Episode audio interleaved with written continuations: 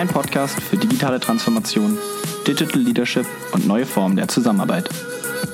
Alle zwei Wochen neu mit Saskia und Sebastian. Dann hallo und herzlich willkommen zu einer neuen Folge des Transform Podcasts. Heute aus den wunderschönen Microsoft Offices in München. Ich sitze hier heute mit Magdalena Rogel. Erstmal vielen, vielen Dank, Lena, für deine Zeit und dass ich da sein darf. Ja, danke fürs Vorbeischauen. Lena, du bist ein richtiges Münchner Kind, äh, Münchner Eigengewächs, hast ursprünglich die Ausbildung zur Erzieherin gemacht da kommen wir bestimmt gleich auch noch drauf. Mhm. Und bis heute Head of Digital Channels bei Microsoft Deutschland. Und ich habe was gelesen, das hat dich gleich so, so sympathisch gemacht und es ist mir heute auch aufgefallen. Du bist Sneaker-Liebhaberin. Absolut. Sehr relatable, finde ich toll. So ein paar Fun Facts, aber vielleicht, Lena, wenn du einfach noch mal ein paar Worte zu dir sagen magst, damit unsere Hörer auch wissen, wer denn eigentlich äh, Magdalena Rogel so ist. Ja, super gerne. Danke, danke schon mal für die schöne Einführung. genau, ich trage sehr gerne Sneakers, äh, gar keine Frage. Heute habe ich sehr unspektakuläre, nämlich einfach nur ganz weiße ein, an, aber ich habe auch ganz viele bisschen freakigere. Ja, so zu mir zu sagen, ich arbeite eben hier bei Microsoft in der Unternehmenskommunikation bei Microsoft Deutschland äh, im Team und das jetzt seit ungefähr vier Jahren wahnsinnig spannend, jeden Tag immer noch ähm, total viel zu lernen. Vier Jahre hört sich ja irgendwie schon so ein bisschen länger an, aber so fühlt sich gar nicht an. Und genau, wie du gesagt hast, ich habe so einen ziemlich ungewöhnlichen Berufsweg, Quereinstieg, ähm, relativ viel durcheinander. Aber ähm, ich glaube, dass es vielleicht auch so ein bisschen exemplarisch dafür ist, wie sich unsere Arbeitswelt entwickeln wird und auch muss in Zukunft. Und ja, ansonsten ähm, zu mir persönlich zu sagen, ich bin äh, eben ein Münchner Kindel, ganz klar. Ich wohne hier nicht alleine in, im schönen München, sondern äh, mit ganz äh, vielen wilden Menschen, mit einer kleinen Chaostruppe. Äh, wir sind zu Hause ähm, zwischen zwei und sechs Personen, je nachdem, wer denn so da ist. Ähm, genau, wir sind gepatchworked mit äh, vier Kindern insgesamt. Und ja, darüber hinaus ist es für mich so ein ganz, ganz wichtiges äh, Thema eben auch, mich zu engagieren für Themen, die mir wichtig sind. Ähm, ich glaube, da, wenn man so ein bisschen was über mich liest, ist relativ klar, was da so die Themen sind. Ähm, Diversity, Inklusion, Chancengleichheit ist mir ganz, ganz wichtig, natürlich auch aufgrund meiner eigenen Story und ähm, ein großes, großer Punkt auch für mich, äh, wie bekommen wir mehr Emotionen ins Arbeitsleben? Steilvorlage für den Podcast heute.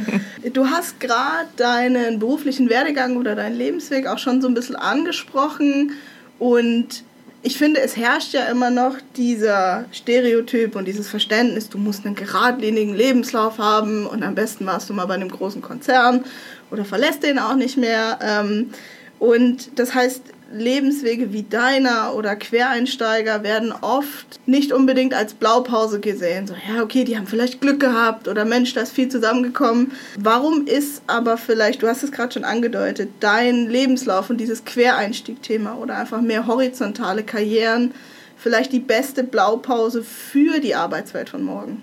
Ah, da weiß ich jetzt gar nicht, wo ich anfangen soll, weil es so viele äh, gute, tolle Gründe dafür gibt. Also ich glaube, wenn, wenn wir uns einfach mal die Faktenlage anschauen, dann ist es so, das Weltwirtschaftsforum ähm, ähm, untersucht da immer ja ganz viel und aktuell, obwohl die Zahl ist jetzt wahrscheinlich schon wieder ein paar Jährchen alt, also vielleicht nicht mehr ganz 100 Prozent aktuell, aber ähm, zumindest vor drei Jahren war es die Zahl ähm, und ich vermute fast, sie hat sich nochmal sehr gesteigert. 65 Prozent äh, der Schüler und Studierenden von vor drei Jahren werden in Jobs und Berufen arbeiten, die wir heute noch gar nicht kennen.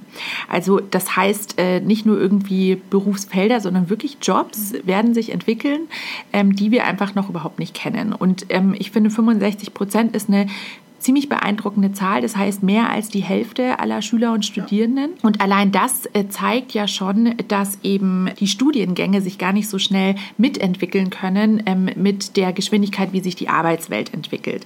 Das heißt, wir müssen diese Flexibilität haben, dass Leute eben auch, die vielleicht was anderes studiert oder gelernt haben, dann in Berufe gehen, weil sie vielleicht ähm, die Leidenschaft einfach dafür haben, das Interesse, die Neugier, weil sie sich äh, selbst die Sachen beibringen und, und selbst lernen Und ja, ich glaube, das ist eben schon so das zweite wichtige Thema, dass das Lernen und Weiterbilden, das wird uns ähm, viel, viel stärker noch begleiten in den nächsten Jahren, wirklich dieses ständige Lernen und, und Weiterentwickeln. Das brauchen wir, weil ähm, anders geht es gar nicht. Wir können nicht darauf warten, bis äh, sich irgendwie Studiengänge entwickeln für diese freakigen neuen Jobs, die da auf uns zukommen, sondern wir brauchen einfach Leute, die Neugierde und Leidenschaft dafür haben und ähm, sich das dann eben selbst beibringen. Bei mir war das beispielsweise so, als ich noch zur Schule gegangen bin, Social Media gab es einfach nicht. Digitale Kommunikation, das, was ich jetzt mache, gab es nicht. Es hat nicht existiert. Das heißt, ich hätte gar nicht sagen können, das möchte ich mal machen. Das hat sich dann so entwickelt und ich habe einfach wahnsinnig viel Interesse, Neugier und Leidenschaft dafür gehabt, als das kam, weil für mich das so eine wahnsinnige neue Welt war, die sich eröffnet hat. So, wow, krass, alle Leute auf der ganzen Welt können plötzlich miteinander kommunizieren, sich wirklich austauschen. Wahnsinn. Ähm, und so, so hat sich das eben bei mir entwickelt. Und vielleicht noch so als, als dritten Punkt, aber dann höre ich auch mal auf, weil sonst kann ich über das Thema ewig reden. Aber der dritte Punkt, der für mich ähm, persönlich sehr, sehr wichtig ist, ist, dass man so eben tatsächlich auch noch mehr Diversität in die Arbeitswelt bekommt. Mhm. Weil eben Menschen in Jobs, in Teams, in Unternehmen landen, ähm, die dort vielleicht vorher nicht waren. Also bei Microsoft, glaube ich, gibt es jetzt nicht so viele Erzieherinnen, Kinderpflegerinnen. Also wir haben hier tatsächlich mehr und mehr super spannende Quereinsteiger-Stories und ich bin auch bei langem nicht die Erste gewesen. Ich glaube, wir sind da ein Unternehmen, was da relativ offen ist. Aber ich glaube eben, es ist sehr, sehr spannend. Ich bin bei uns im Team ähm, die einzige ja mit pädagogischem Background und ich glaube, das bringt einfach nochmal andere Perspektiven auch in Teams rein und hilft eben auch so die Diversität in der Zusammenarbeit auch nochmal ein bisschen ähm, rauszuarbeiten. Bin ich voll bei dir und trotzdem sehen wir ja, dass, also jedes Unternehmen schreibt sich ja Diversity auf die Fahne. Ne? Ganz oft bedeutet das noch äh, auf Geschlechter bezogen. Viele mhm. verstehen langsam, okay, Diversity kann man man deutlich breiter sehen und muss man eigentlich auch deutlich breiter verstehen. Und trotzdem tun sich die Unternehmen ja schwer, dann wirklich den Mut zu beweisen und zu sagen, okay, wir stellen jetzt jemanden mit einem pädagogischen Background ein als äh, Head of Digital Channels. Ne? Also was glaubst du, muss da auch passieren? Weil ich glaube, dieser erste Schritt ist ja der schwierigste. Ne? Mhm. Dieser erste Schritt von, jetzt mal platt gesagt, Erzieherin in die Social-Media-Welt. Mhm. Ähm, wie war dieser Schritt bei dir? Microsoft war ja nicht sein erster Schritt im Bereich Social Media. Und wie hat sich das auch angefühlt, diese Chance zu bekommen, diese Leidenschaft dann auch beweisen zu können? Also wie es bei mir persönlich war, es war tatsächlich wahnsinnig viel über Netzwerk, über Kontakte, weil für mich ganz klar war, über den klassischen Bewerbungs- und Recruiting-Prozess habe ich ziemlich wenige Chancen. Und da sind wir auch schon beim großen Problem, ähm, wonach du ja auch so ein bisschen gefragt hast oder worauf du hingewiesen hast, dass es eben den Unternehmen noch sehr, sehr schwer fällt. Und ich glaube, wenn wir uns so die klassischen Stellenanzeigen anschauen, wenn man auf Jobportale mal guckt, es, es ist ja fast immer, steht zum Beispiel drin, abgeschlossenes Hochschulstudium. Bin ich bei allen Sachen raus. Also würde ich einfach ausgefiltert werden und werde ich wahrscheinlich auch. Ich habe sogar auch kein Abitur, also auch da, das wäre wahrscheinlich, ähm, es wären wahrscheinlich schon, schon zwei Punkte, bei denen ich rausgefiltert werden würde. Ähm, ich glaube, das ist so eine große Schwierigkeit. Also im Recruiting und, und Bewerbungsbereich muss sich da wirklich, glaube ich, ganz, ganz viel ändern. Stellenausschreibungen müssen da einfach inklusiver werden, also auch, auch was, was das betrifft. Und ja, da glaube ich, können neue Technologien auch ähm, dabei helfen, dass man da so vielleicht ein bisschen den Bias rausnimmt und eben mehr irgendwie ja, solche Sachen sieht. Gleichzeitig braucht es aber auch einfach wirklich richtig coole, gute Menschen im Recruiting- und HR-Bereich, die so ein Gespür dafür haben, ähm, was sind denn spannende Menschen, die ein Potenzial sehen. Und ich persönlich rekrutiere zum Beispiel ähm, eigentlich nur über Social Media, wenn ich ähm, jemand Neuen suche, weil ich einfach dann irgendwie in einem Tweet drei Eigenschaften reinschreibe, die ich suche bei jemandem und mir dann die Leute anschaue und überhaupt nicht auf den CV schaue, sondern erstmal auf die Leute und gucke, könnte das passen. Und genau, um darauf zurückzukommen, mir, mir war das relativ früh bewusst, dass mhm. ich jetzt als Kinderpflegerin mich äh, relativ schwer auf dem klassischen Weg bewerben kann. Und mein, mein erster Schritt quasi nach Kinderpflegerin war ähm, in der Online-Redaktion hier in München bei Focus Online. Und das war tatsächlich so ein bisschen der Klassiker. Äh, meine Mutter hat da in der Personalabteilung gearbeitet und hat mir da dann einen 400-Euro-Job verschafft. Und ja, dann habe ich den 400-Euro-Job halt äh, so nach und nach habe ich mich so ein bisschen hochgearbeitet und aufgestockt. Und ja, als 400-Euro-Jobber kommt man ja bei den meisten Firmen relativ gut rein. Und ähm, ich habe dann eben geguckt, hey, wie kann ich denen auch zeigen, ich kann mehr und ähm, ich kann das wirklich. Und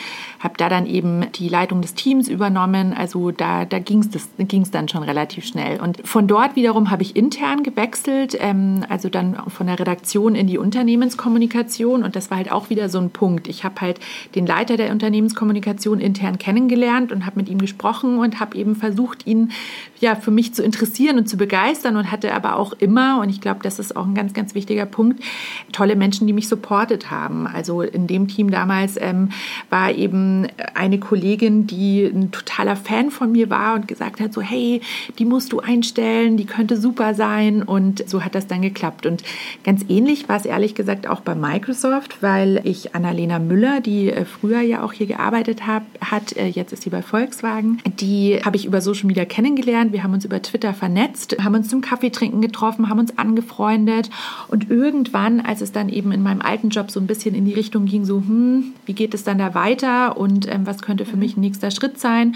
habe ich Annalena einfach als Freundin so ähm, irgendwie erzählt, wie, wie das so ist, wie sich das anfühlt. Und dann hat Annalena eigentlich so ein bisschen ähm, quasi da die neue, die neue Tür geöffnet und meinte so, hey, wäre nicht Microsoft interessant? Also lange Rede, kurzer Sinn. Ich glaube, ganz, ganz viel funktioniert übers Netzwerk. Ähm, Vitamin B hat ja immer so ein bisschen negativen ähm, Touch heutzutage. Ich finde es überhaupt nicht. Ich finde es ganz, ganz wichtig, dass wir uns vernetzen, dass wir tolle Leute kennenlernen, dass wir uns gegenseitig auch irgendwie an der Hand nehmen und ähm, nach oben holen und helfen. Und ja, das finde ich ganz schön.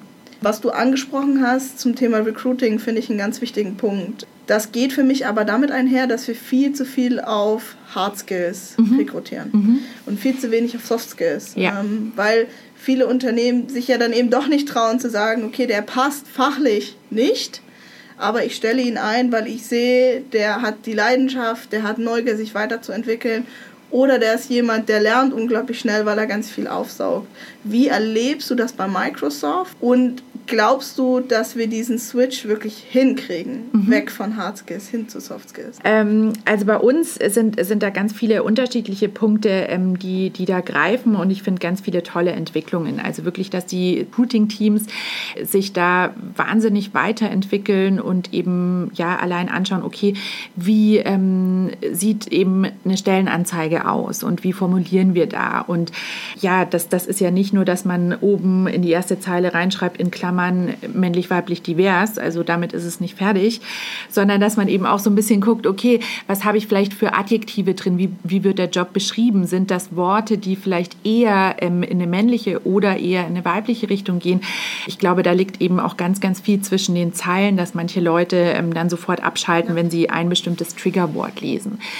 Genauso eben auch Eigenschaften, ähm, die gefragt werden, da wirklich ein bisschen mehr drauf zu gucken, okay, wie können wir Dinge vielleicht weiterfassen und ähm, uns eher auf, auf Potenzial fokussieren, mhm. denn auf das, was, was die Leute schon können, aber eben auch wirklich, äh, ja, einfach Gespräche führen mit den Menschen. Und ähm, das macht dann hier nicht irgendwie nur jemand von HR alleine, sondern da kommen ähm, dann unterschiedliche jeweils dazu und ähm, dann gibt man mhm. sich eben auch so ein bisschen Perspectives, weil ja auch ähm, nicht jeder Mensch jeden Menschen gleich wahrnimmt. Also ja. das ist ja auch ganz, ganz unterschiedlich, was man da sieht und, und ähm, spürt. Und natürlich gibt es auch Assessment Center.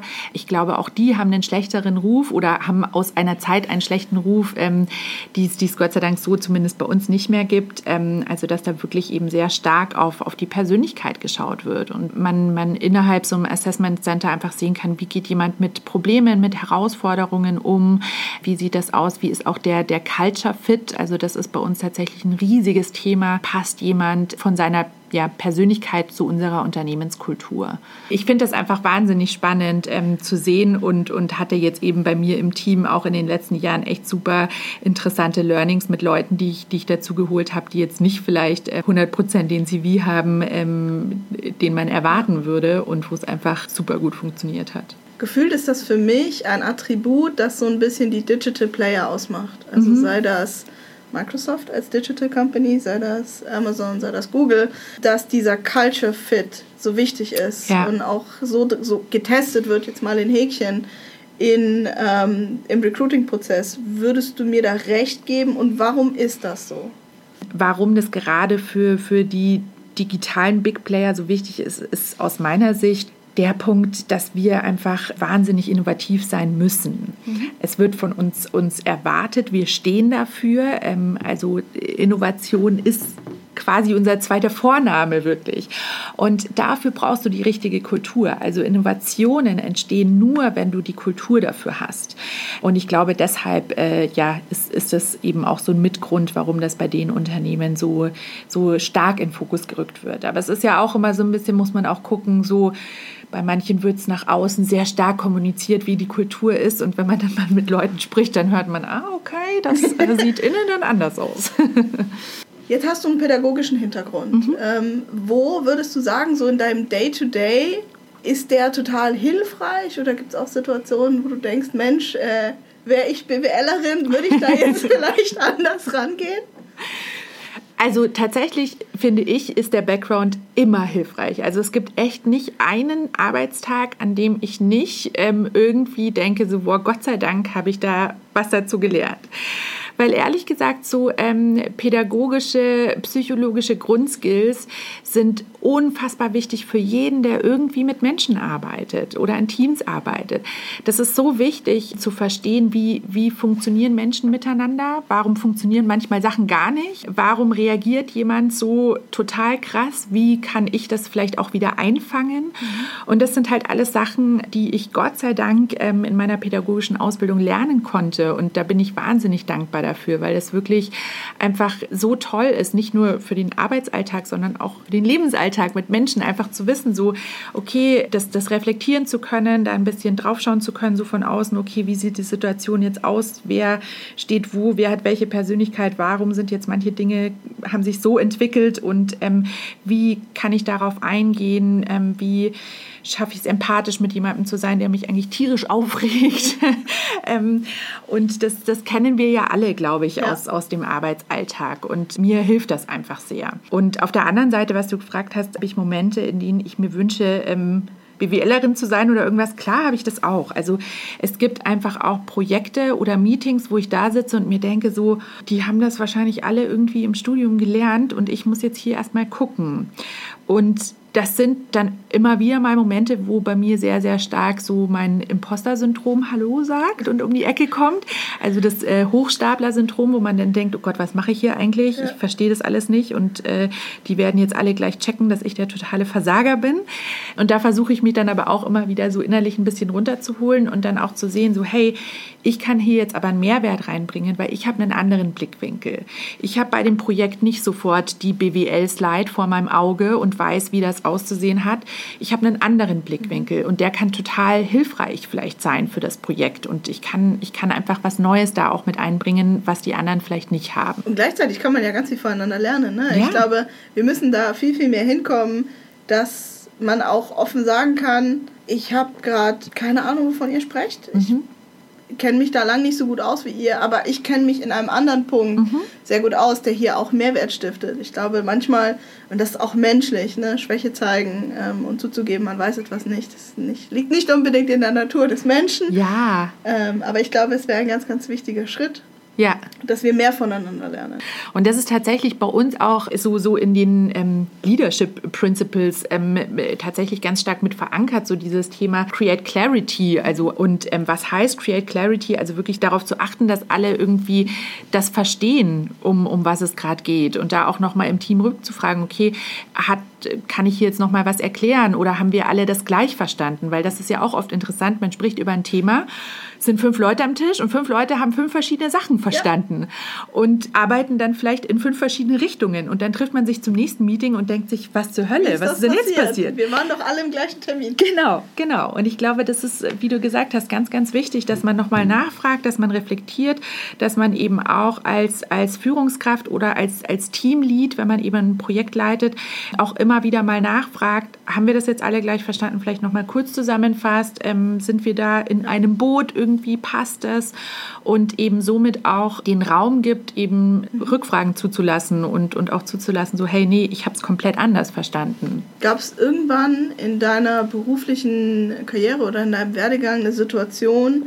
wo du eine negative Fans oder einen negativen Kommentar oder irgendwas Negatives erfahren hast wegen deinem Werdegang? Ja, klar Ich habe für mich gemerkt, tatsächlich, solange ich das versteckt habe und mich dafür im Prinzip auch geschämt habe, mhm. solange haben das die Leute auch gegen mich genutzt. Also so in, in meinen Anfängen als Quereinsteigerin war das schon ein Thema. Da habe ich nie darüber gesprochen. Immer wenn es irgendwie in der Kaffeeküche darum ging, irgendwelche Uni-Geschichten, habe ich mich dezent rausgezogen und versucht, das Thema zu meiden. Habe niemandem erzählt, äh, dass ich eigentlich Kinderpflegerin bin und es war mir wirklich einfach ganz, ganz unangenehm. Und ich dachte immer so, Gott, hoffentlich erfährt es niemand, hoffentlich checkt es niemand. Weil ich selbst auch so damit umgegangen bin, haben es, glaube ich, auch Leute ausgenutzt. Und, und gab es auch einfach Situationen, wo ich gesagt habe, so, hey, ich, ich brauche und ich will das und das. Und dann so ein bisschen suffisant gesagt wurde, naja, du bist halt nur die Kinderpflegerin. Und ich hatte dann ähm, tatsächlich erst so mit, mit dem Schritt hier zu Microsoft, ähm, hatte ich einfach den den Mut und glaube ich auch genug, genug Rückendeckung von wirklich ganz vielen ganz tollen Menschen. Äh, ja, und, und ich glaube, so diese Rückendeckung hat mir auch einfach den Mut zu geben, zu sagen, äh, hey, ich bin wer ich bin und ähm, ich bin die, die ich bin wegen meiner Geschichte und wegen meines Werdegangs.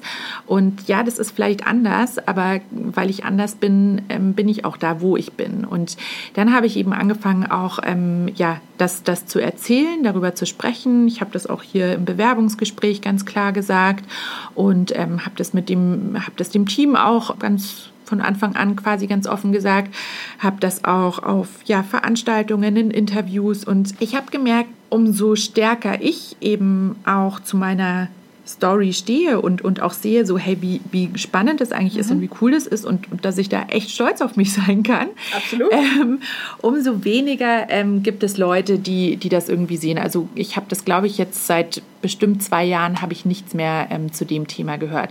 Klar gibt es immer wieder mal Leute, die einen irgendwie ans Bein pinkeln wollen, aber ich glaube, das ist in jeder Situation, geht jedem Menschen so, ja. dass man immer mal wieder ähm, Situationen hat, aber überhaupt nicht mehr wegen meines Werdegangs. Du hast jetzt gerade das Thema Führung bei Microsoft schon angesprochen mhm. und Führungsleitlinien. Ja. Deswegen wäre meine Frage ja gewesen, gibt es Führungsleitlinien ja. bei Microsoft? Die gibt es. Ja. Kannst du uns ein bisschen einen Einblick geben, was sind die ähm, und was bedeutet das als Führungskraft?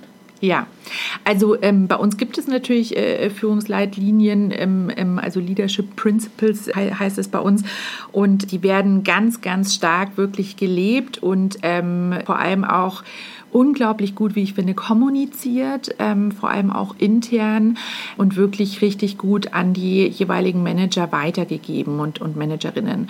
Und das Schöne finde ich, dass, dass es eben nicht nur ist, so hier, da habt ihr es, ähm, hier hübsche Website, schaut es euch mal an, liest es euch durch, fertig, sondern dass es auch wirklich, also kontrolliert ist das falsche Wort, aber, aber dass ähm, immer wieder nachgefasst wird, ähm, dass es auch ein ongoing Prozess ist. Also es ist nicht so, du wirst hier Führungskraft, dann hast du einmal ein Führungskräftetraining und dann bist du fertig, ja. sondern wir haben hier ständig immer wieder eben die Manager Days, also wo die jeweiligen Manager dann zusammenkommen, wo darüber gesprochen wird, wo sich bestimmte Bereiche angeschaut werden und wo man gemeinsam guckt, okay, wie können wir besser werden, mhm. was müssen wir entwickeln. Und das finde ich wahnsinnig schön, dass man wirklich das Gefühl hat, es wird gelebt und das, das ist nicht was, was einfach nur ähm, ja, so schön aussieht. Und was ich auch super interessant finde, ähm, ist zum Beispiel, ähm, dass wir die, dass wir zu den Leadership Principles auch Online-Trainings haben. Also wir haben so eine ganz große Online-Trainingsplattform, wo man alles Mögliche von Excel über Security lernen kann. Und da sind zum Beispiel auch die Leadership Principles. Und ähm, die kann man eben sich auch so als Training einfach anschauen, als Online-Kurs, auch wenn man noch kein Manager, Managerin ist. Und die Leadership Principles werden auch an alle kommuniziert und eben nicht nur an die Führungskräfte, weil das ja auch total klar ist. Und wir sehen es auch für uns, dass Leadership ist kein Thema, was jemand hat, nur wenn er, wenn er wirklich ein Team unter sich hat und, und quasi auch auf dem Papier Menschen führt, sondern Leadership ist was, was jeder und jede bei Microsoft braucht. Ähm, bei uns im Team wir haben relativ viele Volontärinnen, Volontäre, ähm, also wirklich sehr, sehr junge Kolleginnen und Kollegen. Und auch die übernehmen mal ein Projektlead. Und zwar nicht selten, sondern ich würde sagen, jeder von denen hat aktuell gerade irgendein Projekt, wo sie im Lead sind. Cool, ja. Und das ist total wichtig, ähm, das früh zu lernen und da dann eben auch genau zu wissen, okay, was verstehen wir unter Leadership? Und um da jetzt vielleicht mal so ein bisschen konkret zu werden, also bei uns, wir haben drei Säulen quasi bei den ähm, Leadership Principles, die für uns quasi die Basis sind. Einmal ist es ähm, Create Clarity, also das hatte ich vorher schon mal mhm. kurz angesprochen, wirklich zu schauen, okay, hat jeder alles verstanden? Ähm, es ist klar, um was es geht, was Ja. wir für ein Teamziel haben, was wir für ein Unternehmensziel haben. Ist, ist, sind die Ziele klar? Die zweite Säule ist ähm, Generate Energy. Und ich glaube, das ist auch wirklich ganz, ganz wichtig. Das klingt jetzt erstmal irgendwie sehr buzzwordmäßig englisch, aber es geht darum, wirklich die Begeisterung ähm, zu, zu entfachen und wirklich zu sehen, okay, hey, warum ist das jetzt für uns so wichtig und, und wie schaffen wir das? Ja. Und wie schaffe ich es auch, dass ähm, ich motiviert bin und dass mein Team motiviert ist? Ähm, und, und das schafft man eben nur, wenn man wirklich gemeinsam sich darüber Gedanken macht ähm, und das Gefühl hat, jeder kann auch ähm, ja, so sein, wie er oder sie ist. Also ich glaube, da hängt auch wieder ganz viel Diversity drin, weil ich kann nur mit voller Energie und Motivation arbeiten, wenn ich mich nicht verstellen muss in einem Team. Und die dritte Säule ist dann Deliver Success. Also klar, die zwei ersten Säulen würden jetzt wenig Sinn machen, wenn dann am Ende nicht auch wirklich was Gutes dabei Was rauskommt. rumkommt, ja.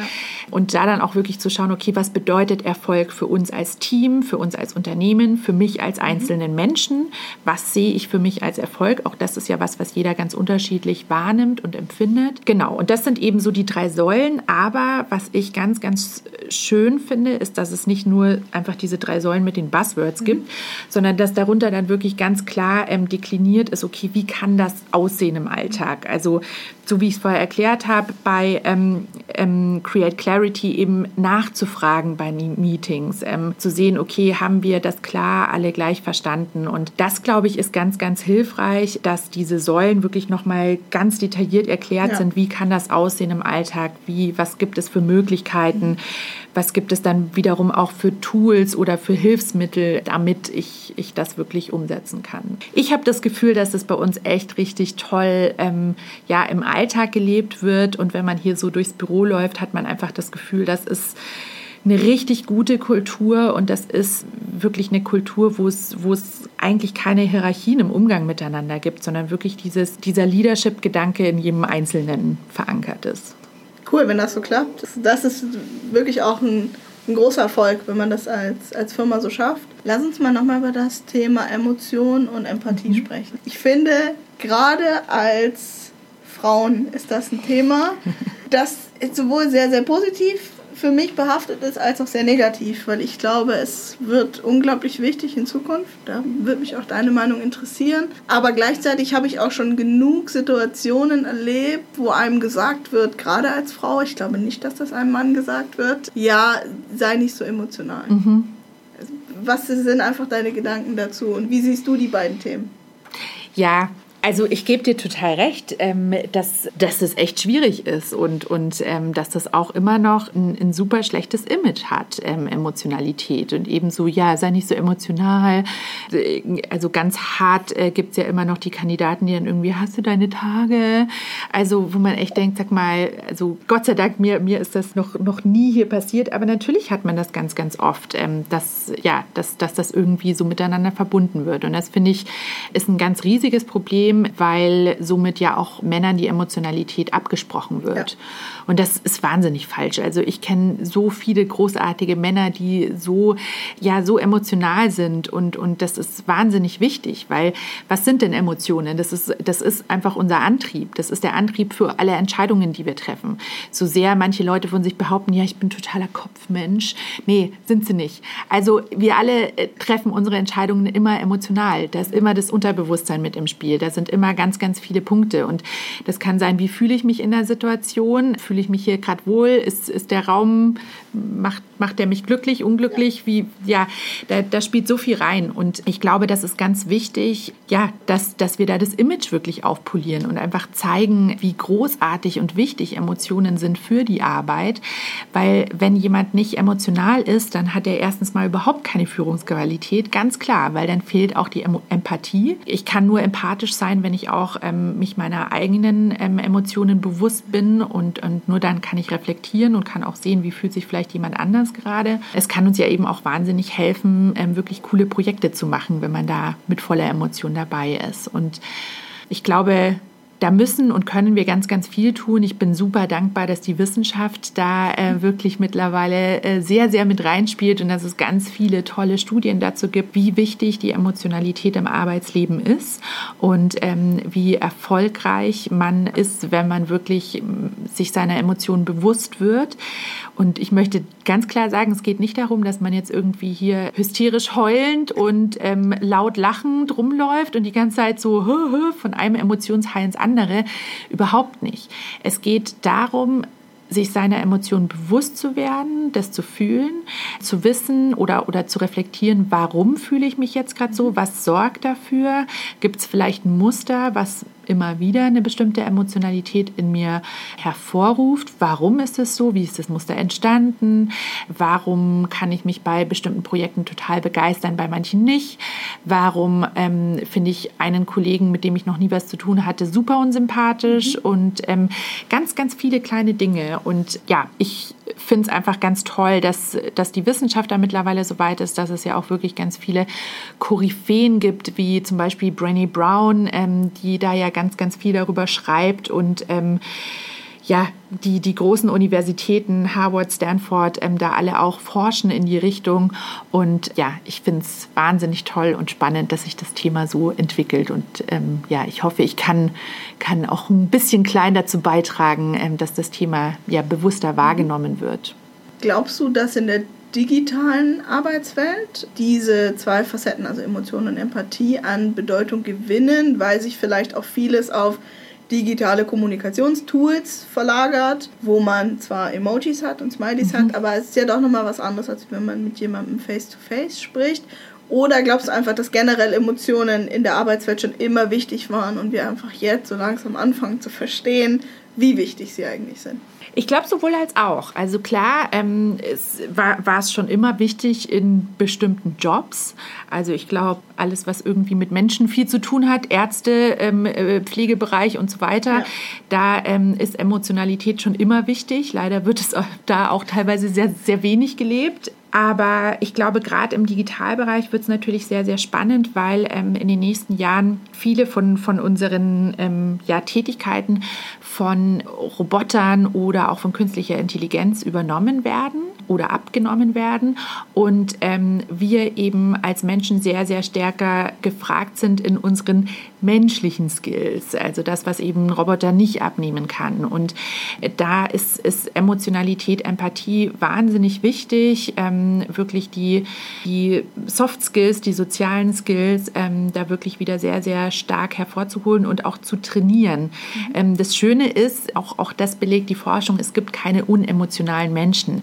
Es gibt halt nur Menschen, die haben es verlernt mhm. ähm, oder es wurde ihnen abtrainiert. Auch da ist es ja super schade, wenn man sich anschaut, irgendwie so das klassische, zum kleinen Jungen sagt man, Indianerkind, kein Schmerz und ähm, der, der darf dann nicht traurig sein. Und ähm, das ja, kann man aber wieder trainieren. Das kann man wirklich wieder üben, empathisch zu sein, emotional zu sein ähm, und vor allem als allererster Schritt empathisch mit sich selbst zu sein und zu überlegen eben, wer bin ich, wie fühle ich mich, ähm, wie, wie sind Dinge und ähm, ja, deshalb glaube ich, das wird gerade im Digitalbereich in den nächsten Jahren wahnsinnig spannend und wichtig, aber grundsätzlich betrifft es die ganze Arbeitswelt. Letzte Frage. Ähm, normalerweise fragen wir immer nach Tipps oder nach, nach einer Botschaft. Botschaft finde ich ein schönes Stichwort und zwar, was würdest du jungen Menschen, vielleicht nicht nur jungen Menschen, aber Menschen raten, die auf ihren Lebenslauf gucken und sagen, hm, irgendwie ist das alles nicht so geradlinig und irgendwie ist das alles sehr durcheinander und ist das überhaupt so, kann ich damit Karriere machen? Was würdest du solchen Menschen sagen? Also als erstes würde ich, würde ich wirklich dazu raten, mal ähm, drauf zu schauen, okay, äh, wo, wo ist denn der rote Faden? Weil der ist bei jedem irgendwo. Auch wenn man erst denkt, so, hä, das passt überhaupt nicht zusammen, von hier nach da, ähm, wie, das ist ja alles Kraut und Rüben. Jeder von uns hat irgendwie einen roten Faden.